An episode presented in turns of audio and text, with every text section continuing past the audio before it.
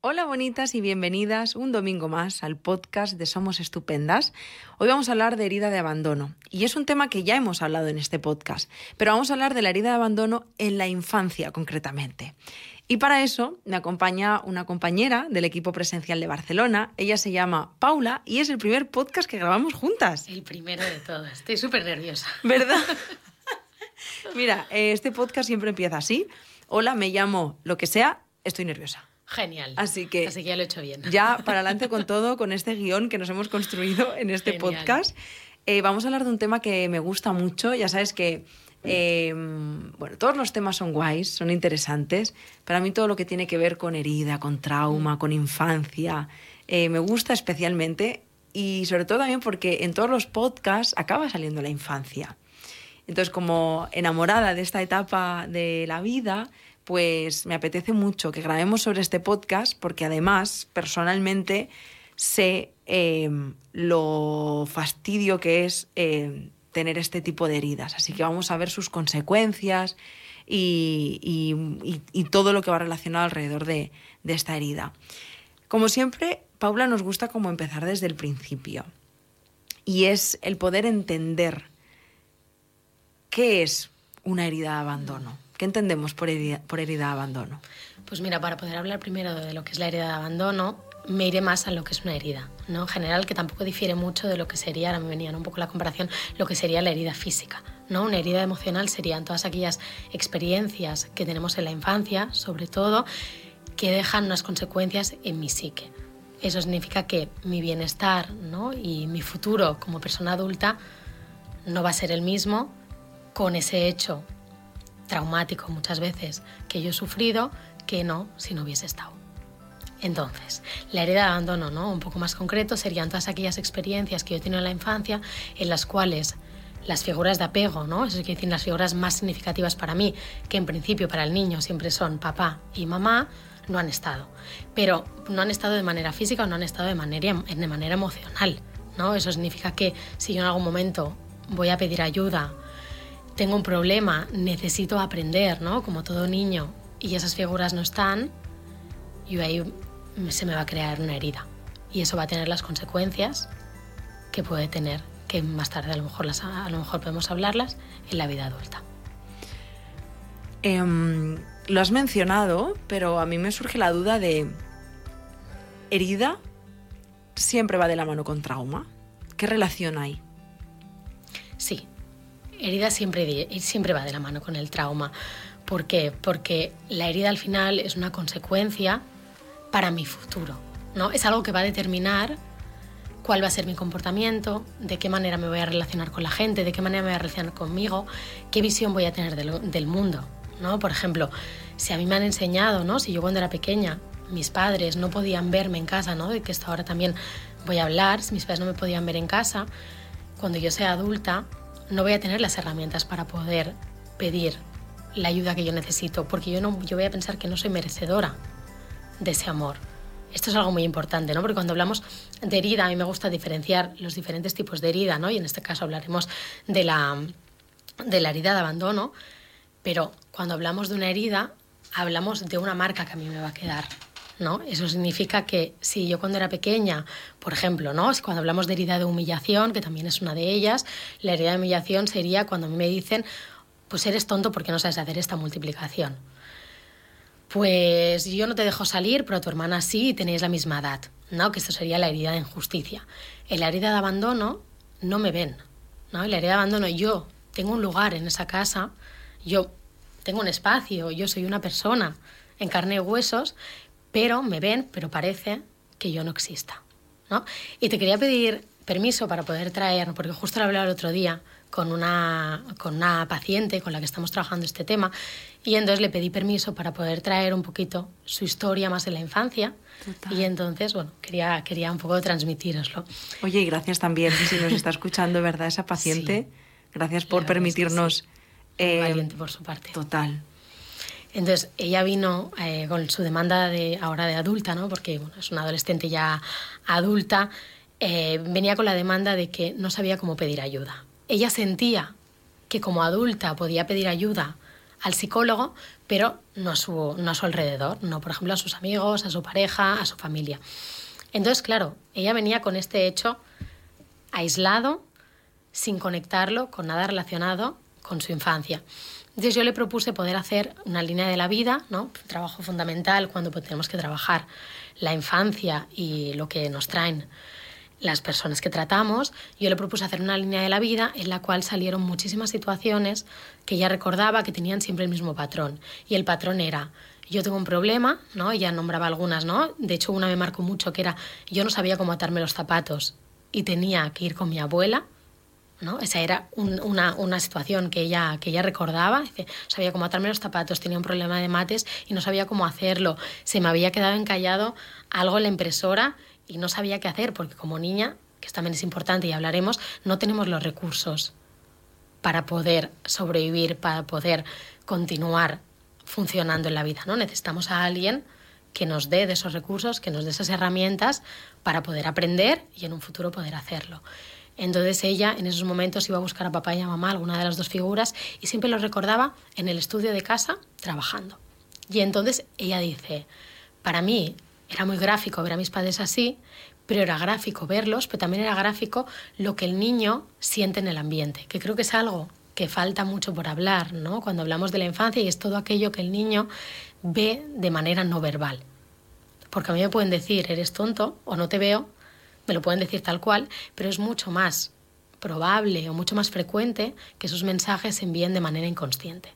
Y por eso los padres, ¿no? Que entiendo que también este podcast puede llegar a algunas de estas figuras, ¿no? Que pues han tenido que funcionar así por sus problemáticas, ¿no? Porque no han sabido hacerlo mm, de otra manera, pero de manera inconsciente ella veía que en casa había tensión, que en casa había angustia, que la empresa no iba bien, ¿no? Porque los papás trabajaban excesivamente y esto es algo también muy importante en la infancia y es que el niño no sabe diferenciar si papá o mamá están enfadados porque tienen un problema o si papá y mamá están enfadados porque yo he hecho algo. Esto creo que es muy importante también cuando hablamos de herida, porque el niño cuando ve a papá o mamá enfadado, hay una autorreferencia. El niño cuando es pequeño es autorreferencia con absolutamente todo. Entonces, claro, esa niña las consecuencias que sacó es, si yo voy a pedir la ayuda, no me la van a dar. De hecho, muchas veces, efectivamente, ¿no? Ella la pedía y no se la daban. Entonces, claro, fue una niña que fue aprendiendo desde bien pequeñita a funcionar ella sola y en consecuencia ahora es una adulta, ¿no? Es una personita que no puede pedir esta ayuda porque siempre va a acabar, ¿no? Ese, inconsciente, ¿no? Siempre le va a acabar mandando mensajes, creencias de no eres suficiente, no eres vista, si pides ayuda no la vas a tener. Creo que una vez más, gracias a esta paciente por permitirnos ¿no? conocer su parte de su historia eh, y de su demanda, porque creo que mm, estos ejemplos explican muy bien eh, las cosas a las que venimos a hablar. Porque muchas veces, eh, al menos aquí hacemos muchos esfuerzos en que se vea de la forma más natural posible, pero es verdad que muchas veces podemos caer ¿no? en la tentación de ser psicólogas hablando, como dicen los libros, ¿no? Y al final lo que tenemos delante, lo que tenéis, porque yo no lo soy, ¿no? Que tenéis delante son seres humanos con experiencias de vida. Y creo que muchas veces incluso esas experiencias de vida nos enseñan, nos aportan y nos inspiran tanto o más que lo que nos dicen los libros. Y creo que es un ejemplo maravilloso en el que muchas personas se pueden sentir identificadas. Y qué doloroso es darte cuenta cuando te das cuenta en la edad adulta, ¿verdad? Porque se trata de tus padres, de tus, de tus progenitores, ¿no? Los que te han herido. Y por eso aquí, ¿no? Pues volvemos a la pregunta que me has hecho. Por eso es una experiencia traumática. Porque es una persona que tiene que darme, ¿no? Ese amor incondicional al hijo. Total. ¿No? Entonces esa persona, ¿no? Que en teoría me tiene que querer de manera incondicional, no me está dando los recursos para que yo me sienta de esta manera. Y por eso decimos que es una experiencia traumática. Y de eso poco se habla, ¿no? Porque muchas veces se entiende por trauma. Total. ¿no? Esas experiencias que llaman muchísimo la atención. Sí. Y esto lo descafeinamos. Y luego, sin embargo, como has dicho al principio, eh, y ahora vamos a mencionar de la forma en la que, de la cantidad de maneras en las que puede interferir en nuestra vida, edad adulta, infancia, en todas nuestras etapas, ¿no? Mm. Vitales. De hecho, justo es lo que te iba a preguntar, Paula, ¿cuáles son esas consecuencias? En estas etapas vitales, especialmente quizá en la infancia, porque en este en concreto, en este podcast en concreto, estamos hablando de la infancia. Entonces, ¿qué consecuencias puede tener? Pues mira, sí, hablaremos un poco de la infancia y, y luego, ¿no? Un poco cómo, cómo repercute. Pues la infancia repercute en el comportamiento, sobre todo del niño. Puede ser un comportamiento hacia eh, cómo, cómo voy a vincularme con las personas que están en mi entorno, ¿no? Porque este niño está en su casa, ¿no? Está herida, principalmente, ¿no? Estamos hablando que se desarrolla ahí, pero este niño después va a la escuela, ese niño después está en el parque, está en las actividades extraescolares. Claro, la manera, ¿no? Una principal repercusión es en el apego. ¿Qué apego va a desarrollar esa persona, ¿no? Pequeñita que no está recibiendo la mirada de esas personas. Generalmente el apego que más se relaciona a nivel teórico con esta herida de abandono sería el apego evitativo. ¿No? Entonces, en consecuencia, son niños con muchas dificultades para la intimidad, son niños también que desarrollan relaciones de dependencia desde bien pequeñitos, ¿no? Por ejemplo, aquellos niños que ves que tienen una relación de dependencia con la profesora, ¿no? Porque es aquella figura que sí, que puede verlos, ¿no? Es aquella figura que sabe que se llaman de determinada manera y que tienen un problema y entonces acuden a ellos.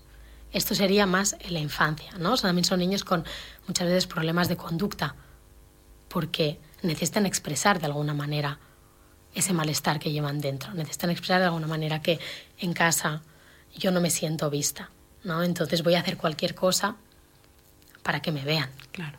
¿no? Y eso después en la edad adulta cambia un poco y tampoco difiere mucho, ¿no? Y hablaríamos que también se, se, se encuentra en la infancia del sentimiento de soledad. ¿no? Es inevitable cuando hablamos de herida de abandono hablar de la soledad cómo se ha sentido el niño, ¿no? Entonces, como me he sentido tantos años de mi vida, no quiero que se vuelva a repetir. Y eso significa un miedo terrible a que me abandonen y por lo tanto va de la mano de la dependencia, ¿no? Igual que la hemos visto en la infancia, también la vemos en la edad adulta, ¿no? Son adultos con un miedo a la intimidad por un lado, pero por otro con actitudes de dependencia hacia otras personas por el miedo, ¿no? No, no, no porque yo me esté planteando como adulto si quiero estar contigo o no, porque a lo mejor me estás faltando el respeto, a lo mejor no me estás viendo igual que no me han visto, pero por el simple hecho, como no quiero sentirme igual que me he sentido, voy a hacer lo que sea para que te quedes a mi lado. Suelen ser también, ahora lo pensaba, niños muy complacientes. El sí por bandera, como yo le llamo.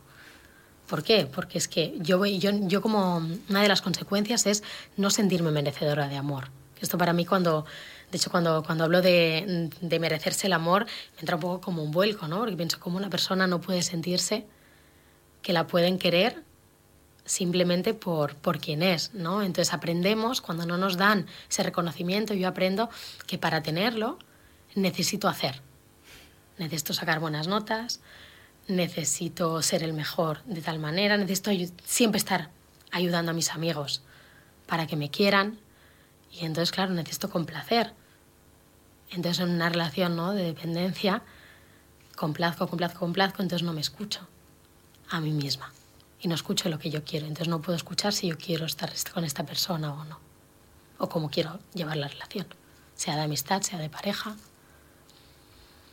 No dejará de fascinarme nunca, nunca, de verdad, lo mucho y de la forma en la que interfiere la infancia en todas nuestras, toda nuestra vida. Y qué poco valor se le da, Paula. Sí. Me preocupa mucho. Siento como que la infancia siempre acaba pasando como por alto. Sí. Desde esa creencia de mm, los niños no se acuerdan, ¿no? No es tan importante las cosas que hacemos o que decimos porque son niños y se les olvida. Pff, madre mía. De hecho, ¿cuántos adultos, incluso gente que, ¿no? A pie de calle, ¿no? Cuánta gente preguntas, ¿no? ¿Cómo, ¿Y cómo ha sido tu infancia? ¿Cómo ha sido tu adolescencia? Buenísima. Buenísima. Bueno, hacía muchísimas cosas con mis padres, viajábamos, íbamos al parque. Claro, ¿y cuántos de esos niños, ¿no? Viajaban, iban al parque, pero no se sentían vistos en casa. ¿Cuántos de esos niños eran, más allá de la herida de abandono, ¿no? Eran humillados o habían situaciones injustas o no había reconocimiento. Entonces, si estoy muy de acuerdo contigo, no se le da mucho valor. Este momento nos queda tan lejos ¿no? También, y cuando, volviendo al trauma, claro, también voy a relacionar esto porque es importante ver que cuando hay una experiencia traumática, de alguna manera también nuestro pequeño cerebro, ¿no? Tiende a, tiende a la supervivencia. Entonces también yo voy a tender a que muchas situaciones que he vivido o cosas que me han pasado, las voy a borrar. Porque yo necesito ser una adulta, ¿no? Porque la vida, yo tengo heridas, pero, pero mi vida va a continuar. De una manera, el paso del tiempo es el que es.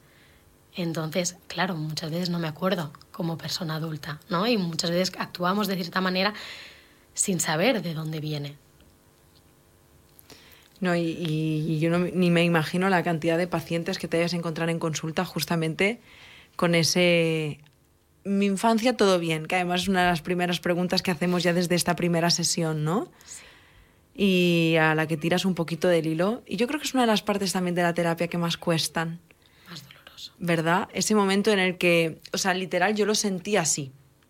Yo sentí que tenía un castillo delante de mí, que era el castillo, no soy muy fan de Disney, pero así como súper parecido a la casa de la princesa X, súper bonita, preciosa, y de repente, o sea, se convertía como en el castillo de Drácula y se caía, pero se desmoronaba delante de mí y de pronto era una movida de el show de Truman.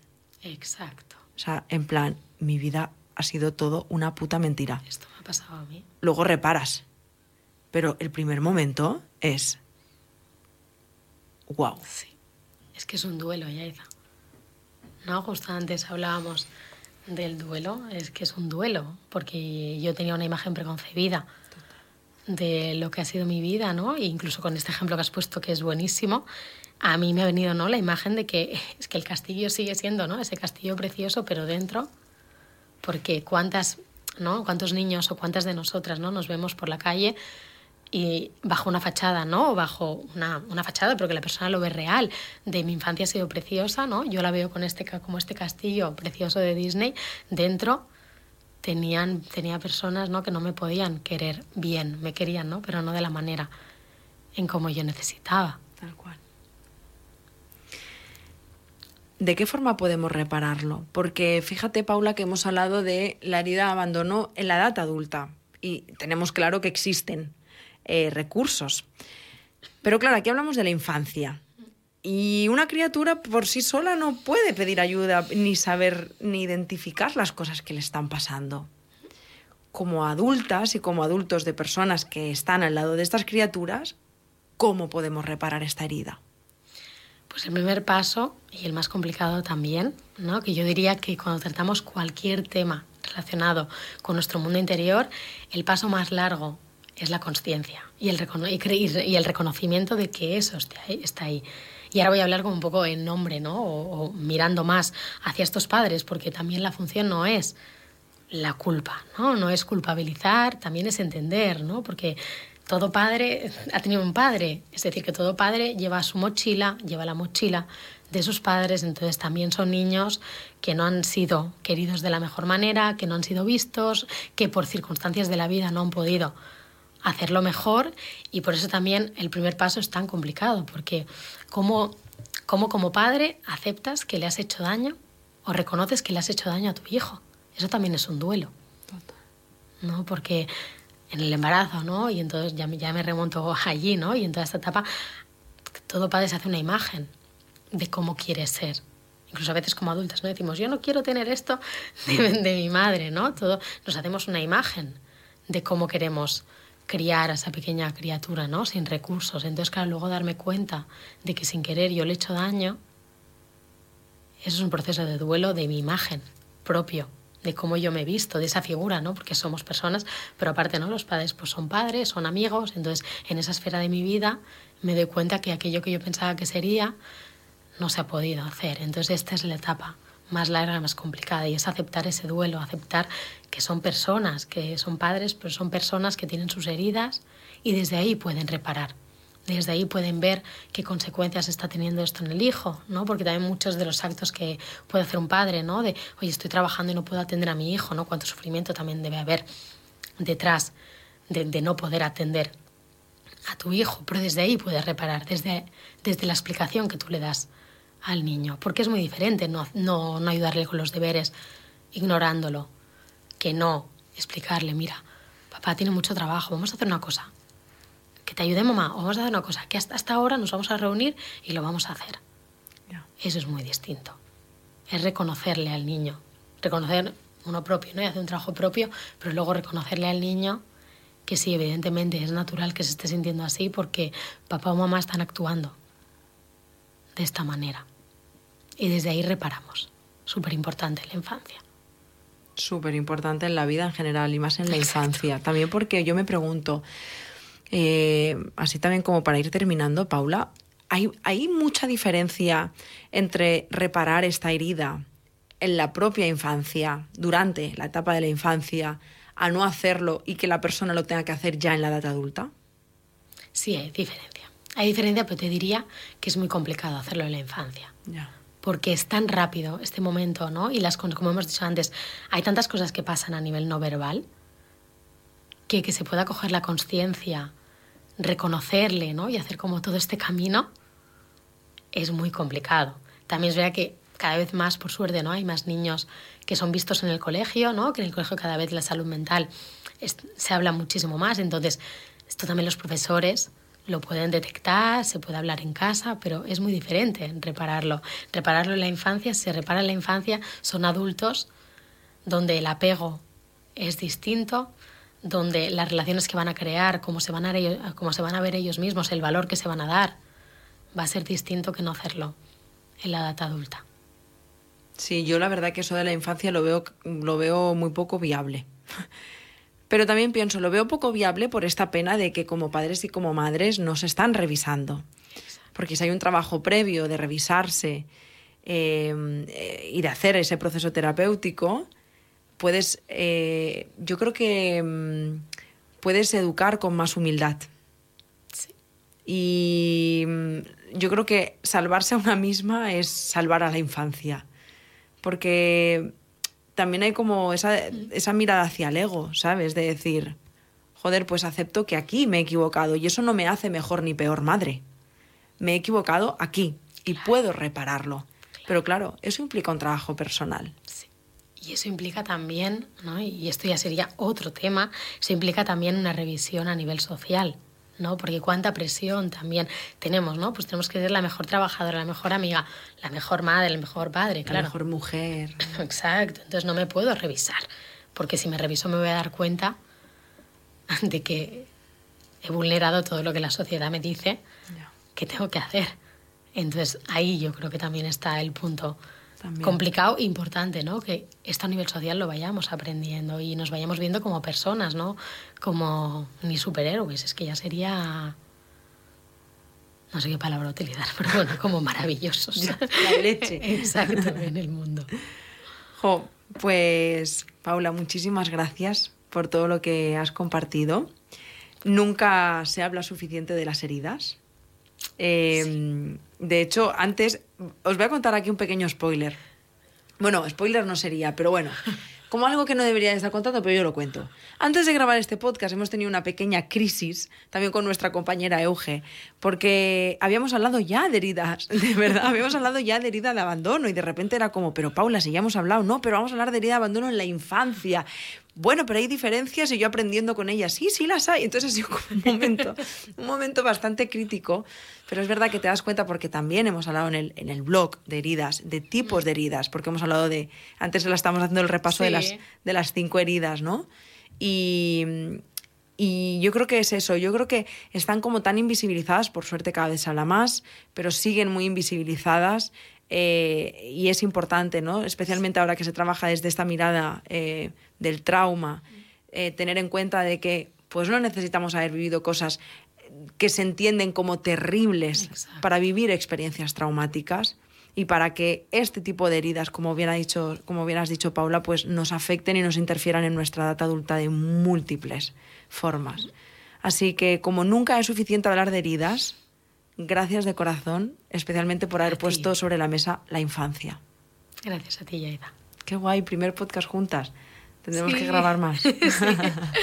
sí, Y nada, a vosotras quiero daros las gracias un domingo más por estar aquí.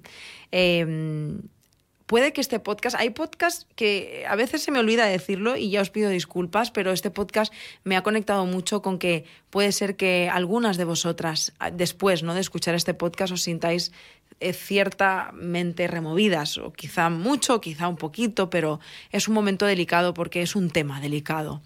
No sé si en este momento te puede ayudar compartirlo con una persona que tengas cerca em, y poder expresarle cómo te estás sintiendo. Eh, si nosotras podemos ayudarte de alguna manera, aquí estamos. Cuando nos escribís, eh, tratamos de responderos siempre si queréis iniciar un vuestro proceso de la manera que sea, pero espero que encontréis la forma como de sentiros un poquito más en paz después de haber trabajado o de haber hablado de algo tan, tan complicado. Y nada más, gracias una semana más por escucharnos, por compartir el podcast, por dejarnos esas cinco estrellitas en Spotify que nos ayudan mucho y es una forma muy bonita de darnos las gracias. Y ya está, que os mando un abrazo muy muy fuerte. Nos vemos y nos escuchamos la semana que viene. Chao.